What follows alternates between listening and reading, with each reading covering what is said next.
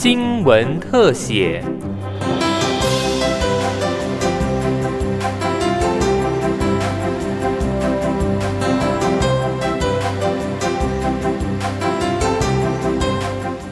欢迎收听今天的新闻特写，我是尤尤纯。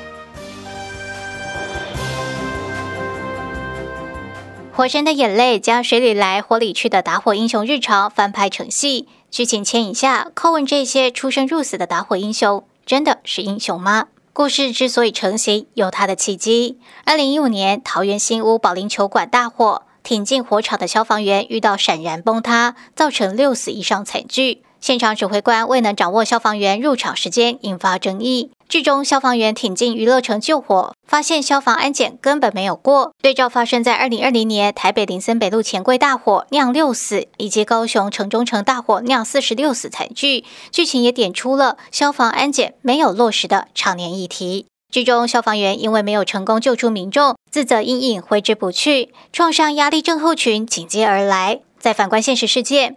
二零二一年的花莲泰鲁格翻车意外，多少消防救难人员目睹触目惊心的画面，心也受了重伤。这些议题并非没有人重视。为了确保公共营业场所的消防安全，政府订定消防设备人员法草案，由专业的消防设备师进行消防安检。不过，这项法案延宕了二十多年，多次进出立法院借其不续审。近期更因为建筑、水电等技师为了暂行人员的工作权而卡关。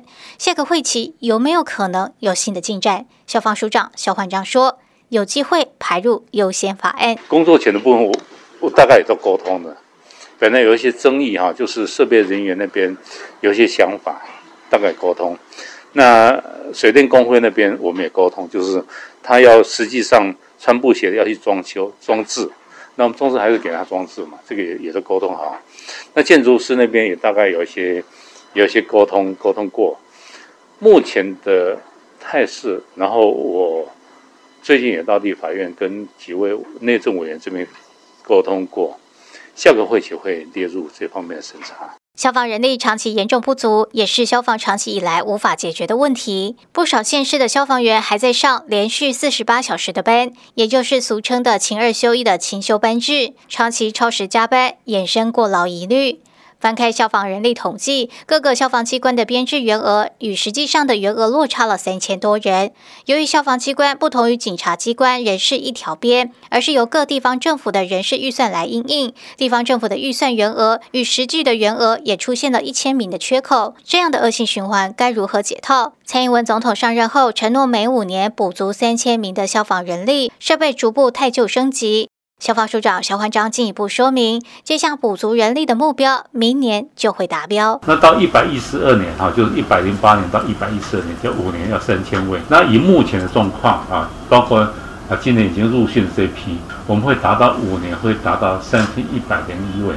为了让消防人员有更充裕的休息时间。肖署长也跟地方政府沟通，调整消防人员的请休制度，让消防人员在不减少加班费并兼顾休息时间下，朝两班制的原则前进。我们尽量朝向两班制的方式来处理啊，勤一休一，或者勤二休二，或者这时候都是勤四休四。那两班制的方式，一个月就剩下十五天嘛，哈。那两班制处理以后呢，每天至少有六个小时是连续休息时间啊，就是让啊值班的同仁有连续休息时间，让他。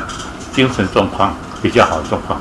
消防署投入十二亿多元来汰换车龄超过二十年的九十七部消防车，超过十八年车龄的也将逐步汰换，盼能实质改善设备老旧的问题。消防署也正在研发现场指挥通讯平台车。这台车可以透过科技设备，随时在指挥所监控救灾人员的氧气瓶、空气量等身心状况，并透过现场的消防员的投视镜、空拍机、热影像仪，及时导入火灾现场的平面图，掌握救灾现场情况。